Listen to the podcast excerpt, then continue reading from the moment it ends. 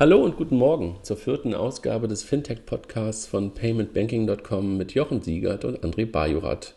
Guten Morgen. Jochen, eigentlich äh, ist Karneval heute. Eigentlich wäre ich ungern hier. Eigentlich wäre ich viel lieber da, wo du bist. Ja, äh, äh ja, aber ich gehe da auch nicht hin. Also von daher. aber ich wäre gerne dabei. Geil. So, letzte Woche haben wir aktu aktualitätsbedingt ja das Thema PayPal gemacht. Ähm, heute widmen wir uns einem etwas, ähm, etwas spezielleren Thema, White Label Banken. Kennen wir beide ganz gut aus dem Alltag, ne? Ja, ja. Mit allen Vor- und Nachteilen, aber da können wir gleich mal drüber diskutieren. aber sorry, ich habe dich gerade unterbrochen, als du wahrscheinlich auch Guten Morgen sagen wolltest. Ja, ich wollte nur Guten Morgen sagen. ja, was verstehen wir eigentlich unter dem Thema White Label Bank? Das ist ja eigentlich schon eine Wortkombination, äh, die wahrscheinlich erst im letzten Jahr, letzten zwei Jahren wirklich so in der Form geboren worden ist. Ja, im Grunde sind ja die, die Fintechs ähm, äh, arbeiten in einem, in einem ähm, regulierten, in einer regulierten Umgebung und haben im Grunde mit der Gründung schon die Herausforderung äh, zu entscheiden, mache ich die Regulierung in-house, sprich bekomme ich selbst eine Lizenz ähm, oder versuche ich irgendwie einen Ausnahmetatbestand hinzubekommen, um nicht lizenziert zu werden, ähm, oder äh, lagere ich die Lizenz aus an eine dritte Bank, die eine White Label Bank, die im Hintergrund ähm, gegenüber einer BaFin oder welchem Regulator auch immer diese Lizenz hält ähm, und ähm, eben nicht dominant mit der eigenen Marke äh, dem Kunden gegenüber in Erscheinung tritt, sondern das Startup äh, gegenüber dem Kunden äh, die Markendominanz beinhaltet. Also nochmal ganz kurz eins zurück, also White Label Banken gerade in Kombination mit Fintechs, ich meine, das ist ja eh unser Thema, das ist sozusagen so, da ist es eigentlich geboren. Ne? Also man hat gemerkt, ähm, Fintechs wollen Geschäftsmodelle ähm, anbieten, ähm, die sie gerne machen würden, die aber plötzlich, wenn man ein bisschen drüber nachgedacht hat, ähm, in eine Regulatorik reinfallen, also in das Thema ZAG, also Zahlungsdiensteaufsichtsgesetz oder halt in andere Regulatoriken. Und plötzlich ähm, musste man sich doch wieder, obwohl man ja eigentlich ein, ein, etwas Neues im Bankenumfeld machen wollte, musste man sich doch wieder mit, mit Banken beschäftigen. Ne? Das ist sozusagen so die Ausgangslage. Ne? Und äh, plötzlich sind welche entstanden. Äh, äh, ja, vollkommen richtig, aber es trifft, und das haben ja die eine oder andere E-Commerce-Händler auch festgestellt, es trifft nur die, nicht nur die Fintechs. Ähm, es gibt ja diesen, ähm, diesen ähm, großen Fall eines großen... Ähm, Lieferheld! ich wollte den Namen jetzt nicht sagen. eines großen Pizzabringdienstmarktplatzes, ähm, wo, wo es genau auch darum ging, wo dann plötzlich ähm, ein, ein, ein klassisches E-Commerce-Unternehmen Unternehmen in irgendeiner Weise im regulierten äh, Bankdienstleistungsbereich tätig war, davon selbst nichts wusste ähm, und äh, bis dann irgendwann mal ein Brief von der BaFin Weil das mit dem selbst, selbst nicht wussten, da mache ich jetzt mal gerade, da stelle ich mal manchmal ein Fragezeichen dahinter, wenn man sich überlegt, wer damals der CEO war, der auch ähm, aus dem Fintech-Umfeld ja ein bisschen kam. Aber egal, anderes Thema, wer das nicht wusste oder wer das möglicherweise nicht wissen wollte. Oder es ignoriert wurde, ja klar. genau, nicht wissen wollte, was ungefähr das Gleiche wahrscheinlich ist. Ähm, also das heißt, da entstehen sozusagen ähm, plötzlich Kombinationen, da entstehen Zusammenarbeiten ähm, aus ähm, klassischen Banken, ähm, nicht den klassischen Retail-Banken, wie es möglicherweise ansonsten, ähm, ähm, also wie wir keine Ahnung, wie die Sparkasse oder sowas, sondern halt eher spezielleren Banken ne? und einigen Fintechs, die merken, dass sie regulatorisch jemanden, ich sag mal ganz salopp, im Backoffice benötigen. Ja, ja. Wer sind für dich die Vorbilder? Also es gibt ja so ein paar, ähm, ähm, von denen man schon mal was gehört hat. Ähm, wer sind die für dich so? Aus meiner Sicht die erste Bank, die zumindest bei mir im, ähm, im, im, Awareness-Level aufgetaucht ist. Ähm, das mag auch daran liegen, dass ich damals äh, auf der Mastercard-Seite ähm, die mit begleitet habe äh, für die Mastercard-Lizenz, ähm, war die Wirecard Bank. Äh, die irgendwie vor zehn Jahren ähm, von der, von der XCOM Bank, äh, ehemalige E-Trade Deutschland, ähm, von Wirecard übernommen wurde, dann umfirmiert wurde als Wirecard Bank und ganz speziell im Zahlungsverkehr, Payment, äh, Kreditkartengeschäft als White Label Bank äh, dann aufgetreten ist. Ähm, mittlerweile gibt es etliche mehr, die BEW Bank, äh, die SWK Bank, die Fidor, Sutor Bank, ähm, allerdings auch Banken ähm, oder Lizenzinhaber, die ähm, aus dem Ausland ähm, oder im Ausland Lizenz haben und dann auch für Fintech-Startups zur Verfügung stehen. Ich denke da zum Beispiel an die Paycash äh, im E-Geld-Bereich, äh, die letztendlich über eine Luxemburger Lizenz, äh, über das Passporting europaweit ähm, auch die Lizenz anbieten können und auch an, an Startups hier in Deutschland. Okay. Ähm, und Wirecard klassischerweise halt aus dem Payment kommen, hast du gerade schon gesagt. Also normalerweise auch Kreditkarten Acquirer. Ich glaube, das sind ja auch immer zwei verschiedene Legal Ent äh, Entities, wenn ich mich, äh, wenn ich mal so auf die Wirecard-Webseite gucke. Nur ist einmal die Wirecard Bank, ne? die eher auf der Issuing-Seite unterwegs ist und auch ähm, Konten herausgibt. Und du hast die ähm, Acquiring, die Acquiring Bank, ne, die glaube ich sogar als Legal Entity getrennt sind äh, bei der Wirecard. Ähm, nee, ich glaube, das zusammen. Also okay, okay. Dann, dann, dann, dann, ist die Payment-Bude wahrscheinlich. Also genau, der, der PSP. PSP. Der PSP okay. ist getrennt. Und was okay. auch getrennt ist, ist diese, ähm, aber das liegt an der Akquisition, die Wirecard äh, Prepaid Solutions, ähm, die, ja, die ja die ehemalige Newcastle Building Society aus, aus UK war ähm, die, glaube ich, auch irgendwie eine Lizenz hält. Äh, da bin ich jetzt auch etwas überfragt. Ähm, aber insofern ist dann das Issuing-Geschäft ähm, ähm ausgelagert ähm, an diese äh, akquirierte äh, Entity. Aber eigentlich laufen die ganzen Lizenzthemen äh, äh, meines Wissens bei der Wirecard Bank in München zusammen. Aber eigentlich, wenn man sich das gerade, wie du es auch gerade schon beschrieben hast, von der Wirecard als einen der ersten, die du selber damals aus der Mastercard-Zeit noch kanntest, ähm, eigentlich kein neues Thema. Ne? Also ähm, sowohl im Payment, also Issuing, Acquiring, ähm, ist das irgendwie etwas, was man ein Stück weit kennt, ähm, dass da Banken zusammenarbeiten ähm, mit sozusagen Fintechs, die damals vielleicht noch nicht so hießen. Aber auch im Online-Brokerage ne, ähm, ist das ja irgendwie auch etwas, was wir schon lange kennen. Ne? Dass es irgendwie so Portale gibt, Frontends für den Kunden, gerade für Heavy Trader, die aber gar keine Bank sind, sondern die einfach nur die Abwicklung für den Kunden dann über eine Bank dahinter machen. Ne?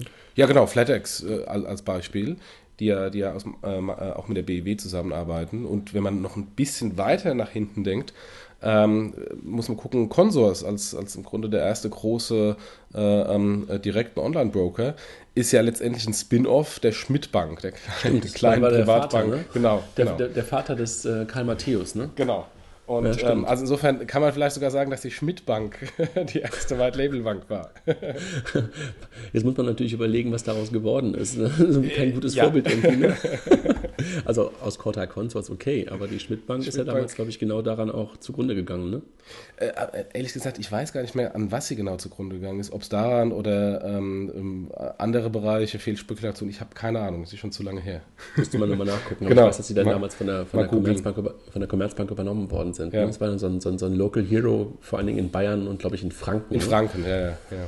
Waren ja richtig gut unterwegs, okay. Also das heißt, also da, da gibt es mittlerweile schon eine Reihe Banken, ähm, die ganz bewusst mit, mit Fintechs in Deutschland ähm, zusammenarbeiten. Ähm, also welche Banken das gerade machen, haben wir gerade schon gesagt. Welche Geschäftsmodelle sind das eigentlich, ähm, äh, die man benötigt äh, und wo man eine Partnerbank sucht und ähm, welche, die man dann auch finden kann? Hast du irgendwie ähm, so ein typisches Geschäftsmodell vor Augen?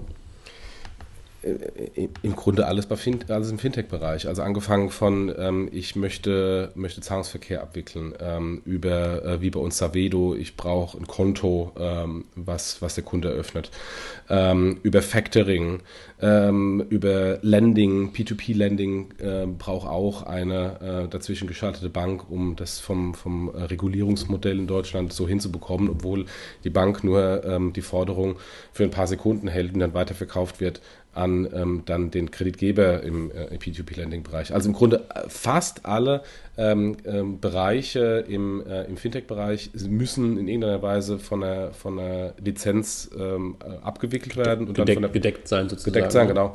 Und dann muss da eine Bank dahinter sitzen. Beziehungsweise man kann, so, man kann sogar noch einen Schritt weiter gehen. Ähm, es gibt ja jetzt diese, äh, die neue Regulierung im Bereich der Geschenkkarten. Das heißt, auch ein x-beliebiger Händler, der seine, der seine Geschenkkarten da bei äh, DM, Mediamarkt und Co. Ähm, am, an der Kasse verkauft, ähm, wenn der ähm, mehrere Entitäten hat, ähm, auch das muss dann über ähm, einen, spezialisierten E-Geld-Issuer ähm, die Karte herausgegeben werden und kann vom Händler selbst nicht mehr herausgegeben werden. Wer macht das momentan? Weißt du das? Also, wer da im Hintergrund steht? Also, mein, weil ich kriege die ja mittlerweile bei überall an der Kasse, auch bei Edeka, bei Butni und überall kriege ich ja von jedem ähm, Händler mittlerweile solche Karten, ob von Ikea, Amazon, Google, was auch immer. Ich kriege ja von allen diese Karten. Ja, da müssen wir unterscheiden zwischen denjenigen, die, die, die dieses ganze Netzwerk aufgebaut haben, das Blackhawk, Retailo, äh, ePay. Mhm. Ähm, äh, diesem haben nichts anderes als eine Kassenintegration, damit dann diese Karten aufgeaktiviert äh, werden. Und natürlich äh, ähm, mieten die irgendwie diesen Platz äh, beim Händler an, äh, um da diese, um da diese Racks zu befüllen, ähm, beziehungsweise aufzustellen und dann zu befüllen. Ähm, aber das ist, hat jetzt nichts mit der, mit der Lizenzierung zu tun. Das ist ein nur 15 Business, was, was schon lange existiert. Jetzt ist es so, dass der Händler, der eigentlich das Geld hält, weil es ist im Grunde ein Prepaid-Produkt, der Kunde kauft für 20 oder 50 Euro so eine Prepaid-Karte und das Geld wird ja dann sofort dem Händler gut geschrieben. Also das heißt, also der Edeka muss sich plötzlich darüber Gedanken machen, dass er einen Treuhandservice äh, äh bereitstellt, ja, wenn äh. ich bei Edeka meine iTunes-Karte auflade. Richtig, die BaFin sieht das im Grunde an wie ein Sparkonto streng mhm. genommen. Ähm, und ähm, wenn es nur eine 1 zu 1 Beziehung ist, also sprich, wenn der Händler mit dem Endkunden eine 1 zu 1 Beziehung hat, ähm, dann ist es nicht regulierungspflichtig. In dem Moment, wo der Händler beispielsweise Tochtergesellschaften hat und eine 1 zu N Beziehung stattfindet, also der Kunde kauft eine beispielsweise Mediamarkt Geschenkkarte und beim Mediamarkt ähm, ist es ja nicht so, dass es eine Mediamarkt AG gibt, ähm, und, sondern dass die einzelnen Mediamärkte individuelle GmbHs sind, die dann ähm, unterschiedlich geführt werden. In dem Moment ist es eine 1 zu N Beziehung und äh, lizenzpflichtig. Wow, okay, gut, nochmal ein ganz anderes Thema, was wir bisher irgendwie gar nicht so, was ich jedenfalls bisher gar nicht so ganz auf der Agenda hatte. Ähm, ansonsten so bei der Zusammenarbeit zwischen Fintechs und, äh, und Banken habe ich mal selber auf meinem Blog irgendwann ähm, eine, eine, Mindmap gemacht und so die Banken- und Fintech-Kooperationen in Deutschland sind äh, drin. Ähm, sollen wir mal kurz wieder drauf gucken, mhm. dann, dann, mhm. dann, dann, sieht man halt eine ganze Menge. Also sind auf der einen Seite die ganzen Broker und, und Anlageprodukte, ne, die halt ähm, also ob es eine Money Meets ist oder ob es jetzt eine Easyfolio ist, ähm, ob es eine Wikifolio ist, die arbeiten halt ähm, nahezu alle nicht nur mit einem zusammen, sondern die arbeiten ja wirklich mit, mit, mit mehreren zusammen. Ne? Ja. Also das heißt einfach, dass das Anlagekonto ähm, kann dann einfach irgendwo sein und man nutzt einfach wieder nur das Frontend ähm, der jeweiligen Partner, um dann bei einer Comdirect oder bei einer, bei einer Fonddepotbank oder sowas das, äh, das Geld anzulegen. Ne? Ja. ja. Ähm, spannend finde ich, ähm, das sind teilweise wirklich ja etwas, ich sag mal, ähm, speziellere Banken dabei, so ein bisschen nerdy Banken dabei, aber spannend finde ich ähm, aus dem Retail-Bereich, dass mittlerweile die DKB ja auch ähm, anfängt, ähm, das Thema White Label ist vielleicht falsch, aber so das, das Kooperationsthema anzugehen. Ne? Äh, äh, ja, als Kooperation, also die Kooperation mit, mit PayPal, mit Sofortüberweisung ähm, und Co. Aber als klassische White-Label-Bank sehe ich es jetzt im Moment noch nicht. Oder naja, also wenn ich, wenn ich sie im Kringle-Umfeld so, so wahrnehme, ähm, dann, dann sehe ich ja, dass da ein Peer-to-Peer-Payment ähm, sozusagen gestartet wurde und dass die Abwicklerbank dahinter und auch die Vermarktungsbank ein Stück weit dabei die DKB ist.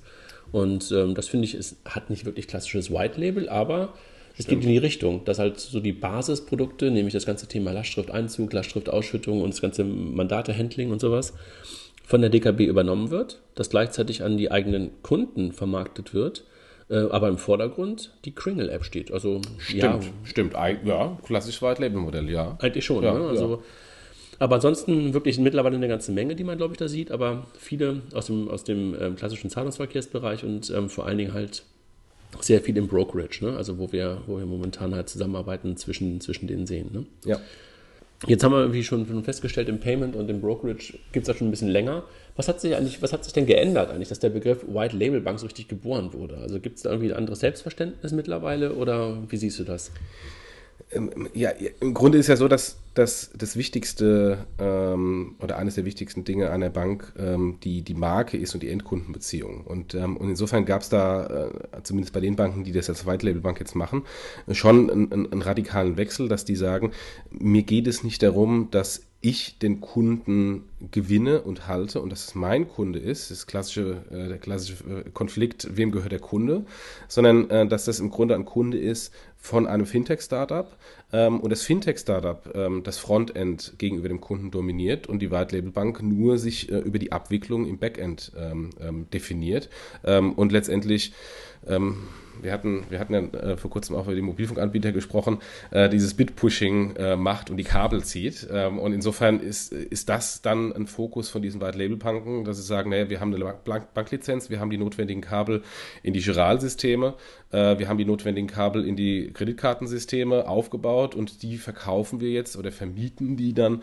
ähm, jeweils, jeweils an die, ähm, die Fintech-Startups. Also insofern ist ein komplett anderes Selbstverständnis, eher ein, ein Backend B2B-Anbieter äh, oder ein Processor ähm, äh, ist die Bank, als eine klassische Bank, die mit ihrer Marke ähm, auf Endkundenakquise ist.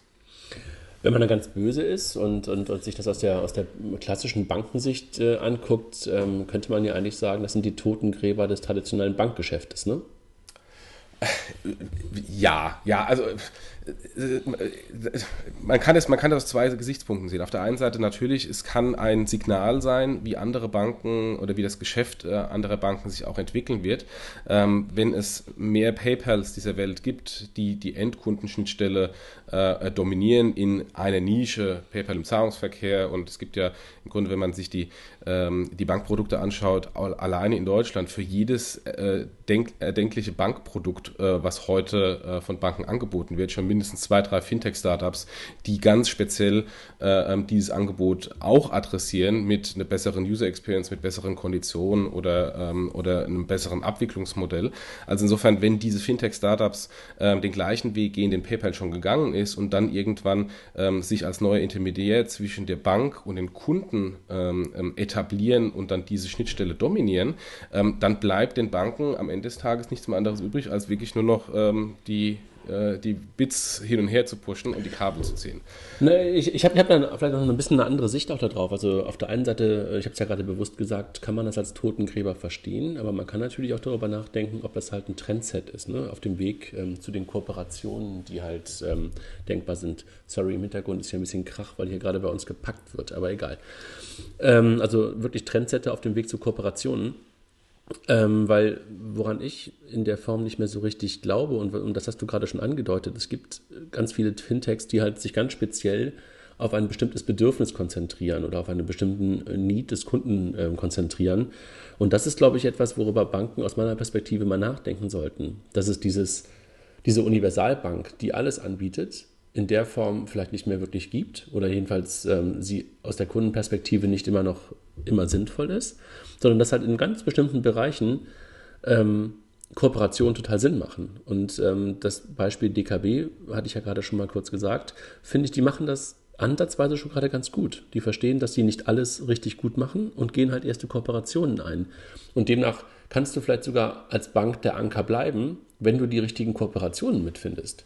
Ob du dann ähm, dauerhaft möglicherweise ein bisschen da rausgedrängt wirst oder deine, deine, deine Dominanz als Bank vielleicht ein bisschen leidet. Ja, kann sein, aber trotzdem hast du halt immer noch eine Relevanz. Also das finde ich ist irgendwie auch eine andere Denke, wie man halt auf das Thema drauf gucken kann. Und dass man nicht mehr nur oder sich nicht reduzieren lässt nur auf das Strippenziehen, sondern so eine Art Kurationsrolle bekommt und wirklich die richtigen Dienste zusammenführt. Ich möchte jetzt nicht über den das Wort Banken-App Store benutzen, aber ähm, in die Richtung denke ich halt dabei. Ne? Absolut richtig. Also im Grunde ist ja äh, das eine Modell, heute bietet eine Bank alle Produkte selbst an und das andere Extremmodell, die Bank ist nur noch ein Abwickler und hat ähm, alle Bankprodukte werden von Fintech-Startups in irgendeiner Weise angeboten, sind ja die beiden Extremen, mhm. die so vermutlich äh, beide nicht mehr eintreten werden.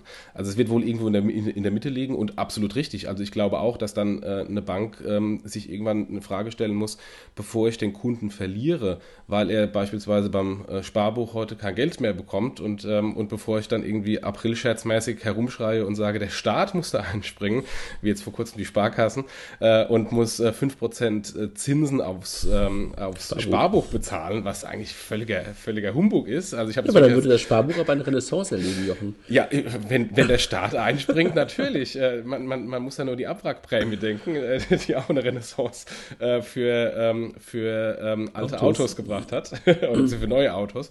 Ähm, und von daher, ähm, also äh, ich glaube, am Ende des Tages wird es so sein, dass die Banken sich überlegen müssen, die Produkte, die sie selbst nicht mehr profitabel hinbekommen, aber irgendjemand anderes profitabel hinbekommt oder ein anderes Modell aufgezogen hat, ähm, macht man das vielleicht über eine Partnerschaft. Und ähm, Savedo und, ähm, und Co. machen ja das im Sparenbereich nach. Und wenn man mit Banken spricht ähm, und zeigt denen die Zinsen, dann sagen die Banken, ja, sollen die Kunden auch weggehen, sollen die Kunden nach Osteuropa gehen, ihr Geld da anlegen. Wir wollen das gar nicht haben. Das ist eine sehr, aus meiner Sicht sehr kurzfristige Denke. Das hat man auch mal vor ein paar Jahren gesagt, als PayPal da war, nach dem Motto, sollen die Kunden doch zu PayPal gehen. Ähm, ist doch gut, wir haben doch hinten eine Kreditkarte ähm, ähm, und können plötzlich bei eBay-Transaktionen partizipieren, wo alles wir über Lastschrift war. Und was verdienen, genau. Ne? ja, Ähm, und, ähm, und plötzlich ist die Kundenbeziehung weg. Ähm, es wird umgestellt von Kreditkarte auf Lastschrift und, ähm, und der vermeintlich kurzfristige Erfolg hat sich nicht mehr positiv dargestellt. Und äh, das, glaube ich, geht, passiert in anderen Bereichen auch. Also von daher ähm, ist es aus meiner Sicht eine, eine, gute strategische Überlegung der Banken zu sagen, in den Bereichen, wo wir kein kompetitives Produkt anbieten, lass uns doch vielleicht auch eine Partnerschaft mit den Fintechs machen, dass sie sich eben nicht als Bank hinten ähm, als kleine Abwickler nur positionieren, sondern gemeinsam mit einem Fintech ein Produkt dem Kunden anzubieten und somit dann auch zumindest die Kundenbeziehungen zu halten, äh, was ja die Ankerbeziehung zwischen Bank und Kunde darstellt. Das ist ja ein Stück weit der Vergleich zu den Telcos, äh, den führen wir ja immer wieder an. Ähm, ich habe gestern so ein Angebot bekommen, äh, Wunderlist, ähm, jetzt irgendwie ein Jahr kostenlos ähm, für Telekom-Kunden. Jetzt kann man wieder über Netzneutralität und den ganzen Kram nachdenken, will ich gerade gar nicht, ist ein anderes Thema. Aber letztlich zeigt das ja auch ein Stück weit das genau. Ne? Also vor, vor fünf Jahren oder vor acht Jahren hätte die Telekom mir immer irgendwelche eigenen blöden äh, To-Do-Listen sozusagen angeboten. Und jetzt gehen sie halt eine Kooperation mit, mit der wahrscheinlich weltweit führenden To-Do-Listen-App ein. Und das zeigt wahrscheinlich irgendwie auch wieder da, vorbildlich, was auf einige Banken möglicherweise dazukommt, beziehungsweise wie sinnvolle Kooperationen aussehen können. Ne? Wobei natürlich eine To-Do-Liste ähm, vom Kerngeschäft einer Telekom ziemlich weit weg ist, anders als jetzt irgendwie ein Sparbuch von der Sparkasse. Da bin ich ähm, bei dir, aber du, du aber, weißt, was ich meine. Also ja, vor, ja, ja, ja. Zu, zu, Zeiten, zu Zeiten, als die Telcos sich noch für allmächtig hielten, haben die mir versucht, jeden Quatsch sozusagen als eigenen Dienst anzubieten und das haben sie mittlerweile halt irgendwie auch ähm, aufgegeben. Ne? Aber stimmt, natürlich äh, ist es ein Stück weit weg, aber der Vergleich äh, lag dann für mich doch, als ich das gestern sah, dann doch wieder nah. Spannend wird es, wenn eine Telekom oder ein Telekommunikationsanbieter irgendwann mal FaceTime ähm, Skype, WhatsApp dem Kunden anbietet. Aber das gibt es doch. Also es gibt doch schon die erste Kooperation. Ähm, das war doch das WhatsApp-Kombination mit äh, E glaube ich. Sofort, äh, das, das gibt schon. Also Ach, da gibt schon so bestimmte, ne, da ah. gibt schon so bestimmte, bestimmte Kombinationen. Ähm, direkt, was war das denn noch damals, als WhatsApp von Facebook übernommen wurde? Oder irgendwas gab es bei WhatsApp eine große Meldung? Und dann gab es sofort eine, ähm, Ach, das meinst du. Ja, da gab es da gab's so irgendwie so einen WhatsApp-Tarif, also so genau. einen Virtual-Tarif. Ja, gut, aber ja. wenn ich jetzt irgendwie ähm, meinen ganz normalen äh, Vodafone-Tarif oder Deutsche Telekom Mobilfunktarif habe, mit so und so viel SMS äh, im Vertrag äh, drin, äh, und man dann hinkommt und sagt, übrigens, du kriegst das WhatsApp Premium-Abo ähm, oder das Skype Premium ähm, und schneidet sich dann in die eigene Marge, das äh, ja. gibt es, glaube ich, noch nicht. Okay, stimmt, da bin ich bei dir. Also da, so weit ist es noch nicht. Ähm, bei Spotify ist es ein bisschen so, bei der Telekom, aber gut, Musik ist auch wieder kein Kerngeschäft. Aber auch das hat die Telekom mal als Kerngeschäft oder als erweitertes Kerngeschäft gesehen, weil sie selber ja selber mal so einen Streaming-Dienst ja. mit Music Load, glaube ich, hatte. Ne? Und jetzt gehen sie halt lieber die Kooperation mit, mit Spotify ein. Ja. Ne? Ähm, spannend ist natürlich, wenn sowohl der eine wächst, nämlich das Fintech, ähm, und die Bank möglicherweise ein Stück weit mehr und mehr ähm, in eine etwas weniger dominante Rolle gedrückt wird, ist das eine Beziehung auf Dauer oder glaubst du, ähm, dass es dann irgendwann auseinandergeht wieder? Also ich glaube, das ist eine, eine sehr temporäre äh, Beziehung, ähm, die ähm, je nachdem hinsichtlich der Entwicklung natürlich einmal den einen als dominanten Anbieter, als auch dann mal irgendwann später den anderen als dominanten Anbieter in der Beziehung ähm, ähm darstellt. Äh, am, am, Anfang ist ein Fintech-Startup ein Startup, ähm, relativ klein, muss es sich erstmal beweisen und die Bank ist derjenige, der ähm, dann relativ viel diktieren kann. Aber das tauscht sich dann irgendwann aus, wenn dann ein Startup wirklich groß gewachsen ist, dann ist, stellt sich immer wieder die Frage, brauchen wir eigentlich noch so eine Abwicklungsbank? Äh, die sind unterschiedlich schnell in der, in der Execution im Vergleich zum Startup.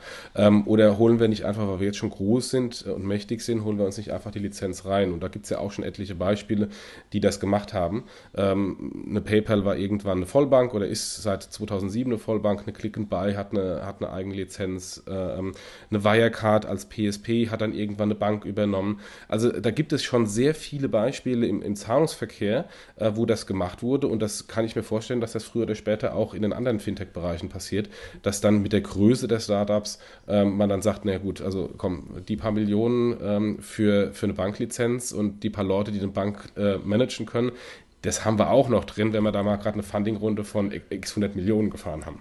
Wobei, da bin ich mal wieder etwas anderer Meinung, weil ich ähm, nicht daran glaube, dass man immer alles sozusagen in-house betreiben sollte. Ne? Also wenn ich mir das zum Beispiel als Vergleich sehe, ähm, ein Payment Service Provider ähm, und große Merchants. Nur die wenigsten machen das ganze Payment selber, sondern haben durchaus noch die sehen einen Sinn in der Wertschöpfungsstufe dazwischen.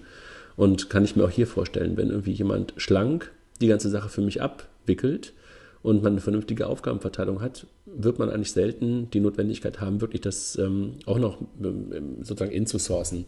Aber wird man sehen. Also die ganz Großen, da bin ich bei dir, da wird es bestimmt die Überlegungen geben. Aber du hast auch gerade genau die drei genannt oder vier genannt, PayPal, Facebook, Amazon, die man halt wie immer in dem Zusammenhang nennt. Aber ich hoffe ja, es wird einen, einen, einen, einen, großen Anteil an Fintechs weiterhin geben, die nicht, oder Also es wird einfach viele, viele Player geben, die nicht so eine Größe erlangen werden, um selber alles inzuhausen. Ja, und ähm, da, da glaube ich, dass da durchaus auch eine dauerhafte Beziehung ähm, drinstecken kann in der, in, in, der Kombination aus Bank und, und, und Fintech.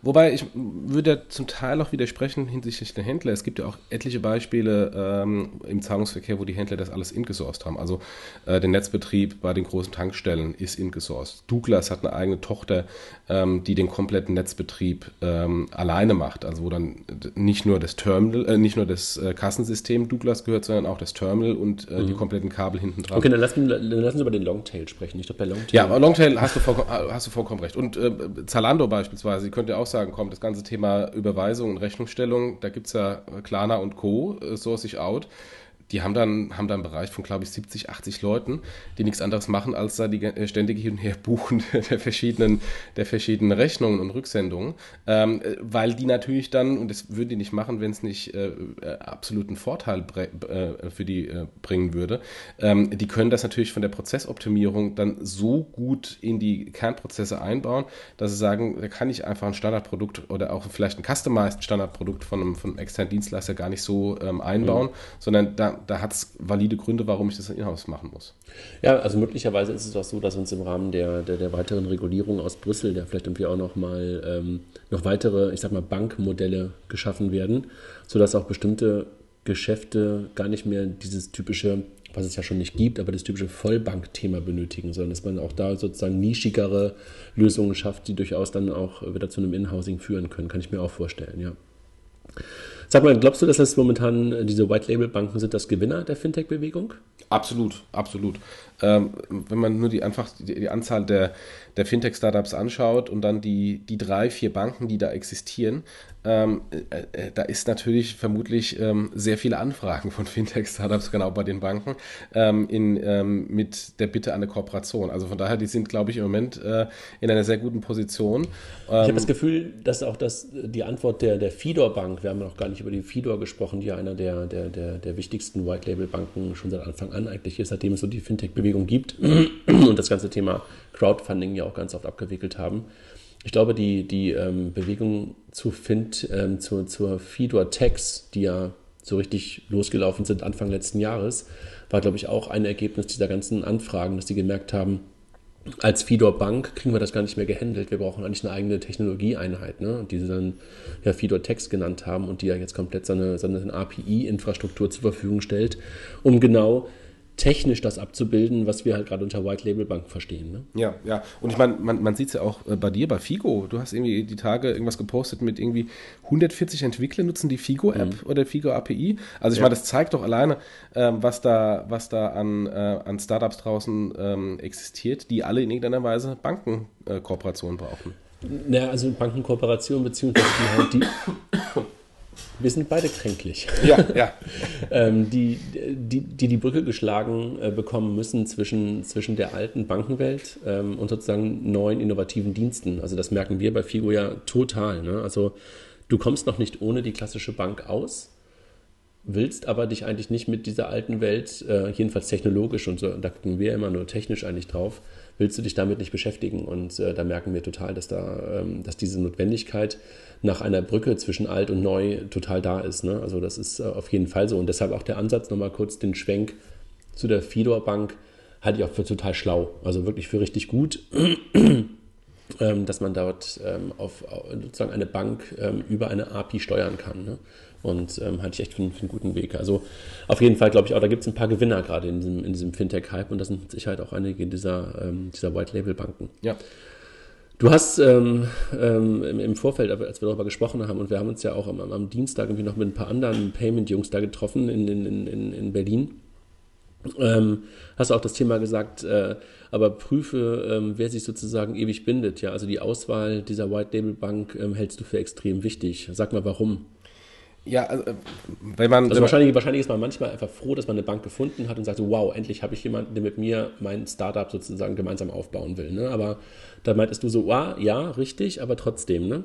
Vorsicht, Vorsicht an der Bahnsteinkante. ähm, ja, also genau, genau das ist das Problem. Man, man ist dann happy, dass man eine Bank gefunden hat, dass man auch vielleicht einen guten Deal hinbekommen hat für beide Seiten. Ähm, aber ähm, der Honeymoon ähm, und die Phase des Verliebtseins ist dann doch relativ schnell vorbei, also zumindest meine Erfahrung. Und dann ist man in der, in der äh, klassischen, spröden Welt einer Ehe, wo man Kompromisse eingehen muss. Ähm, und die Kompromisse ähm, können dann, je nachdem, wie die Bank äh, aufgestellt ist und wie, wie die Bank zu dem Fintech-Startup passt, teilweise extrem schlecht sein, weil man ist komplett als Fintech-Startup der Bank ähm, und den Prozessen der Bank ähm, ausgeliefert. Und selbst wenn man in den, in den vorherigen Diskussionen mit den Business Development-Leuten eine gute Beziehung hat, man sollte mal auch mal drüber nachdenken, wenn es dann um andere neue Produkte, neue Produktbereiche geht, dann spricht dann eben nicht das Business Development, weil das sind eigentlich die pushy Vertriebsleute, die man, die eigentlich denken wie das Startup sondern dann spricht man teilweise mit der internen Compliance, mit dem Risk Management der Bank. Und äh, die sind, je nachdem wie die Bank aufgestellt ist, gegebenenfalls komplett risikoavers und sagen dann, nö, machen wir nicht. Ähm, und, ähm, und das ist ähm, unter Umständen ein, ähm, ein Problem und das habe ich äh, in meinen verschiedenen Jobs aus der Vergangenheit immer mal wieder fest, äh, festgestellt, dass man sich dann auch teilweise sehr stark reiben muss und es dann halt dauert, weil man dann Sachen eskalieren muss und, ähm, und das dann auf, auf Vorstandsebene gegebenenfalls sogar äh, ähm, erst entschieden muss. Dann sind wir wieder ein paar Wochen vorbei, äh, weil man das ordentlich vorbereiten muss. Ähm, insofern, das sind, das sind so Themen, an die man äh, dran denken muss. Und man muss natürlich oder man kann natürlich von vornherein, äh, gerade als Startup, ähm, einen Vertrag und ein Produkt mit einer White Label Bank niemals so durchdiskutieren, dass man zumindest für die nächsten vier Jahre alles festgelegt hat im Vertrag. Das ist, äh, ja, ist einfach nicht möglich. Vor allem, weil du ja auch nicht weißt, wie sich eigentlich dein Business auch manchmal weiterentwickelt. Ne? Also genau. ich habe kürzlich, ähm, ich weiß nicht, ob du ihn kennst, Nectarius, Nectarius ähm, vom Startup Bootcamp Fintech in, in, in, London. Ähm, er hatte so ein paar Tipps gegeben, Tipps for working with startups if you are a big bank.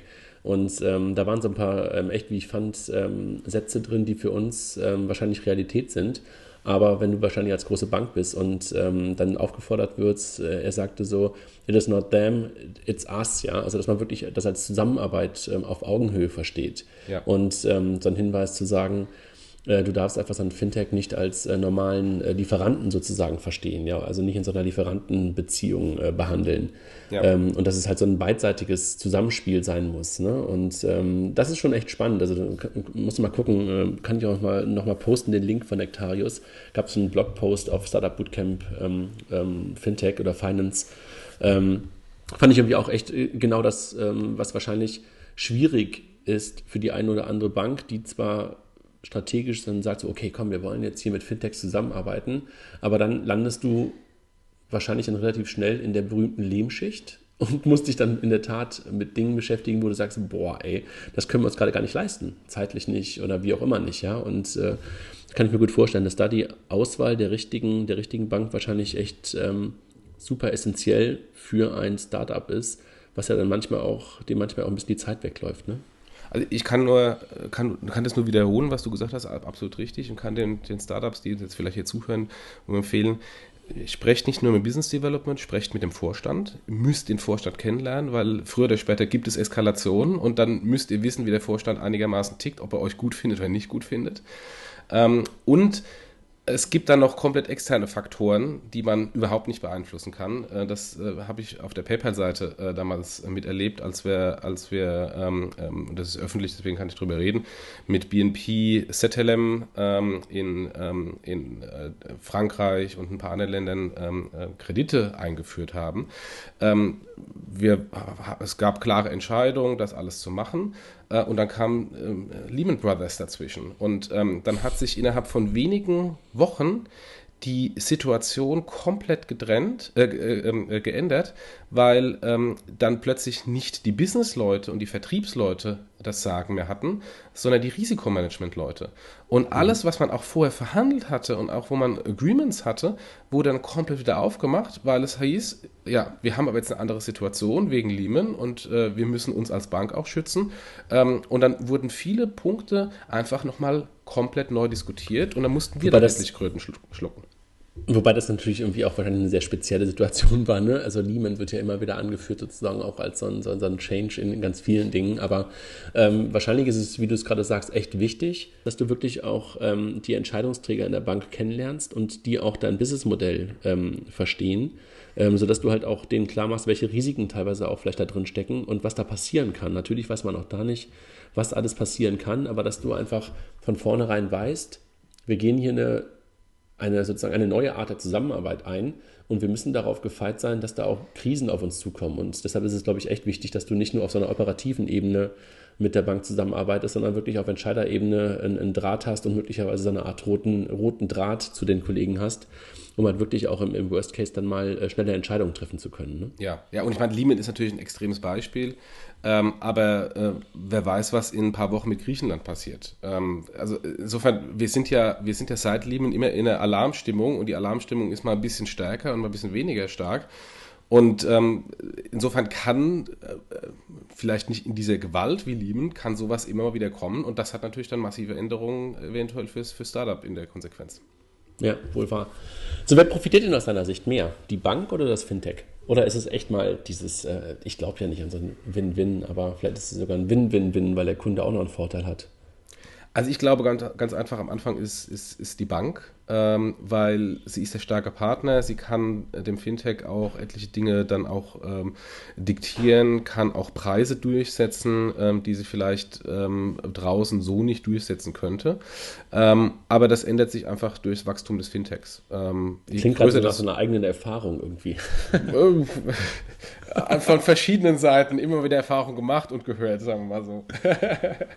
Äh, aber das ändert sich halt einfach mit der Größe des Startups. Äh, je, größer das Startup wird, ähm, desto mehr kann man dann natürlich auch Druck ausüben und sagen, naja gut, dann wenn ihr nicht wollt, dann machen wir es einfach selbst. Ähm, mhm. Und das ist natürlich eine Karte, die, die man am Anfang, ähm, ich bin gerade finanziert und habe eine Idee, habe noch keinen einzigen Kunden, äh, niemals spielen kann. Ja klar. Also deshalb heißt es wahrscheinlich auch, ähm, Vorsicht auch bei Vertragslaufzeiten. Ne? Also würde ich wahrscheinlich irgendwie auch sofort so sehen, zu sagen, so, jo, man geht hier mal eine erste einen ersten Vertrag ein, aber so Exklusivitäten und äh, lange Laufzeiten sind wahrscheinlich etwas, worüber man gut nachdenken sollte. Ne? Niemals fünf Jahre Laufzeit mit einer weiteren Bank aushandeln.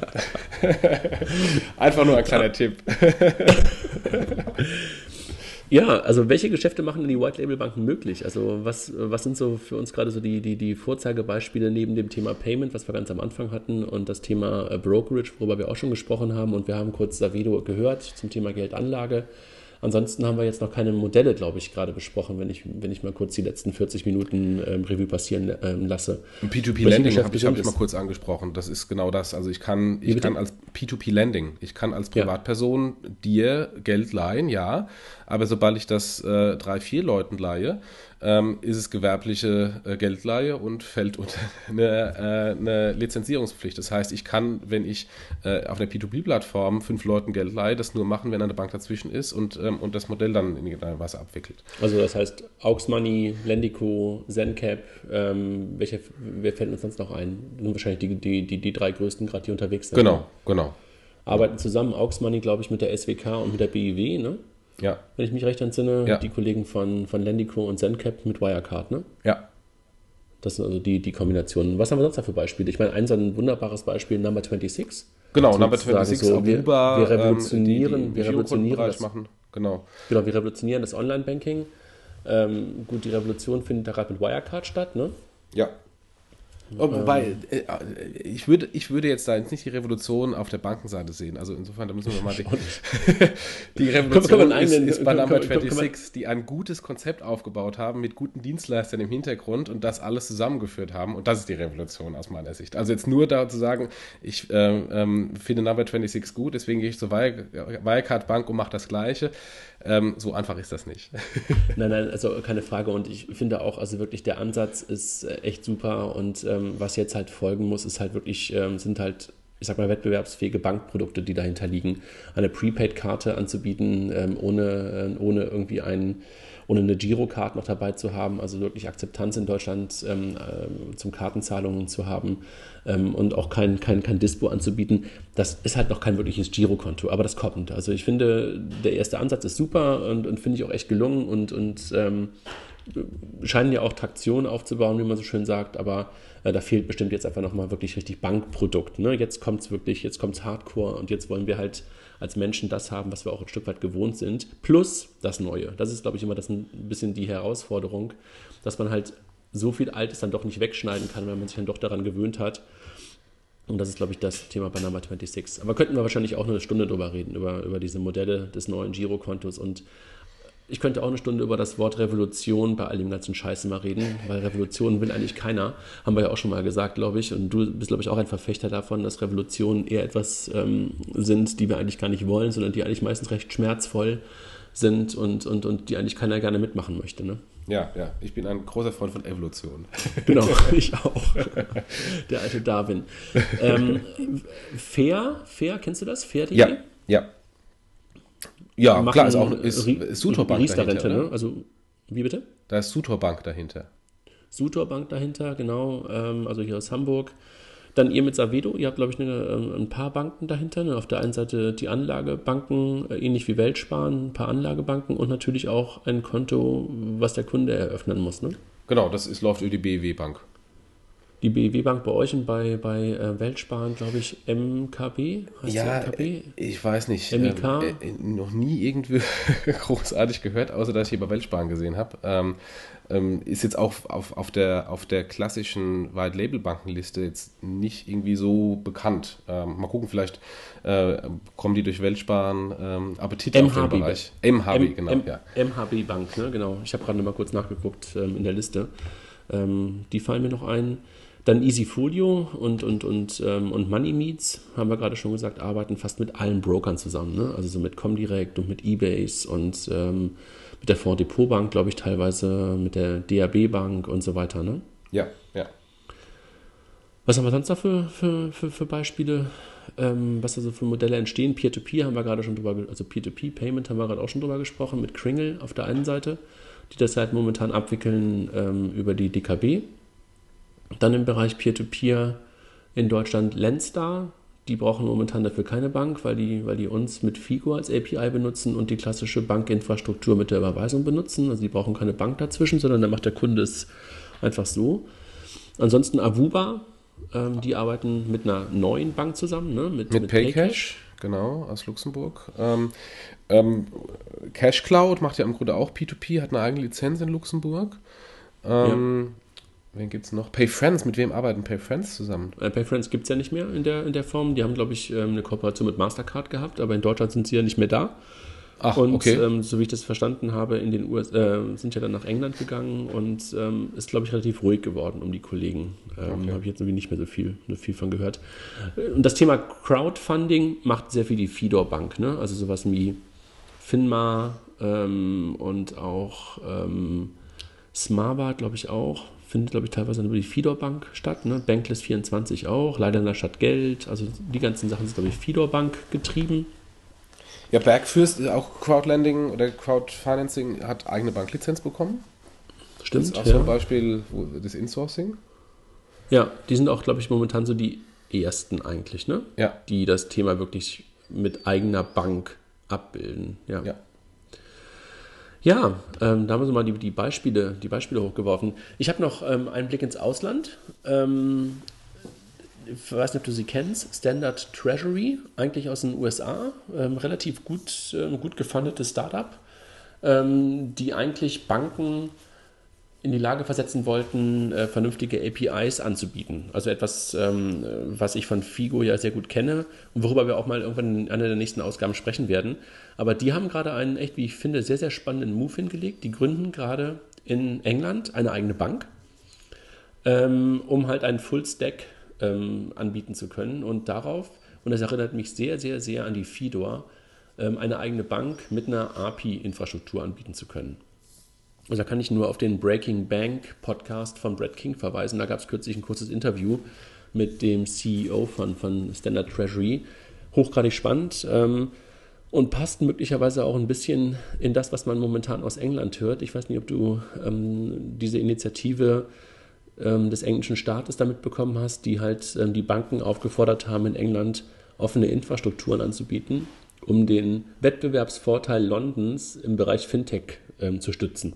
Ja, also da, was, was, was da passiert, ist aus meiner Sicht unglaublich. Ähm, jetzt war irgendwie auch, weil du Breaking Bank, Bank Podcast angesprochen hast, äh, der, der Boris Johnson, äh, da irgendwie die Woche in dem kurzen Interview mit, mit ähm, äh, in dem Podcast, Brad, weil ne? der zufällig irgendwie ähm, in, in New York war und äh, den Fintech-Standort London in New York bei den Fintech-Startups in New York äh, propagiert hat.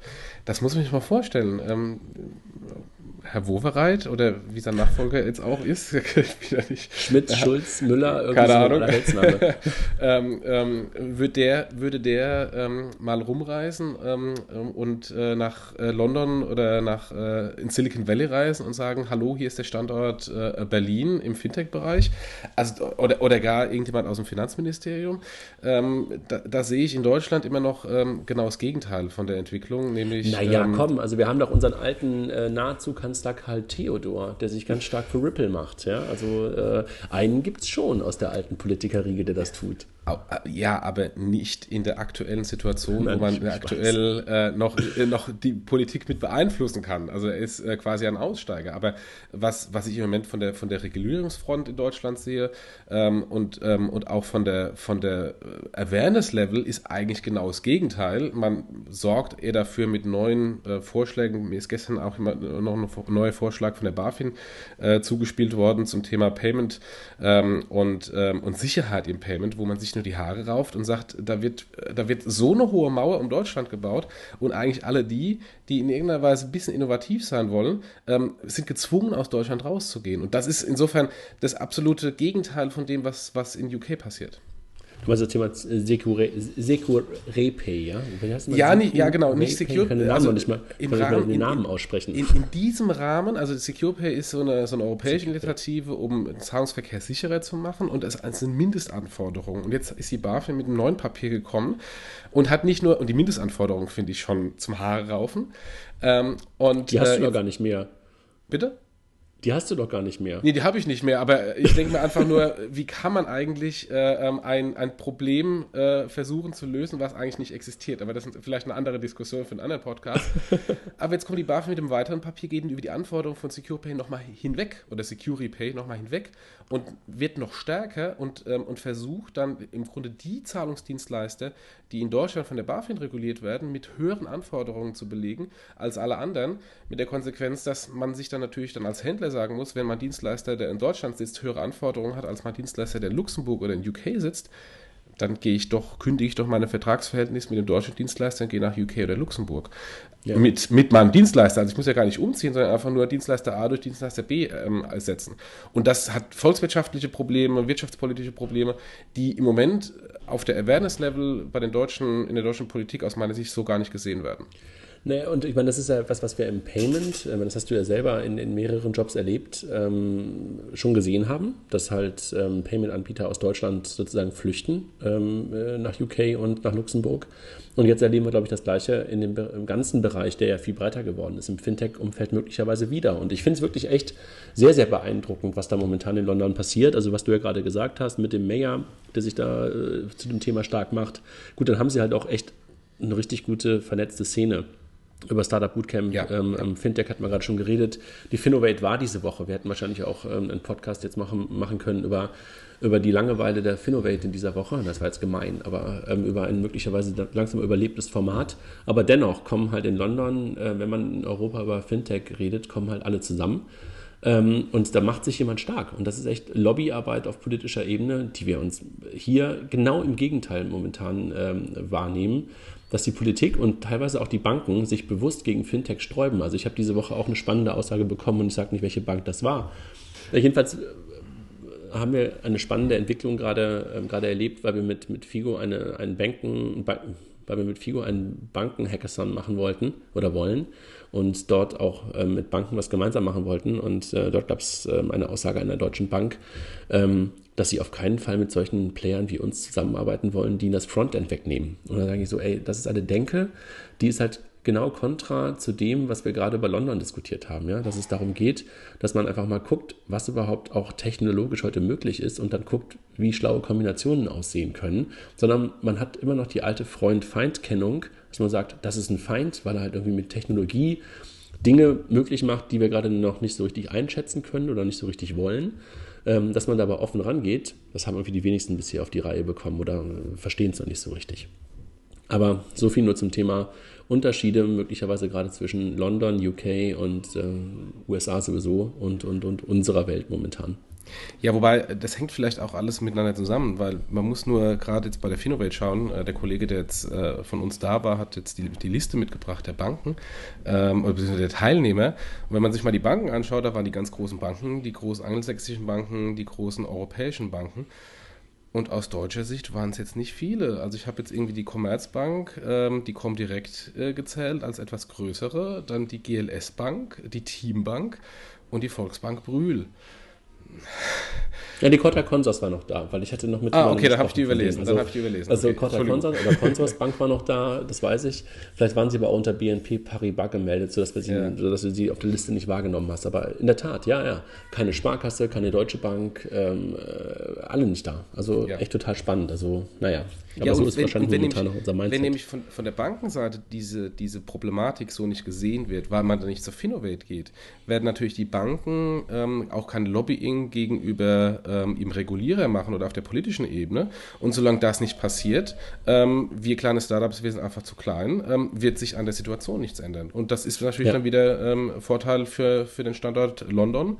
Ähm, oder ich, das ist ein anderes Thema, ich wundere mich, warum Luxemburg ähm, ähm, aus dem Thema Fintech nicht mehr macht, weil die eigentlich perfekt positioniert sind, ähm, sowohl vom Bankenstandort als auch vom Technologiestandort mit, ähm, mit den ganzen E-Commerce-Unternehmen, die dort sind, als auch mit der Regulierung. da frage ich mich auch, warum funktioniert das nicht? Aber das ist, glaube ich, alles, ist, äh, je länger wir drüber reden, äh, desto mehr zeigt das, das ist eigentlich ein spannendes Thema für einen separaten Star äh, Podcast.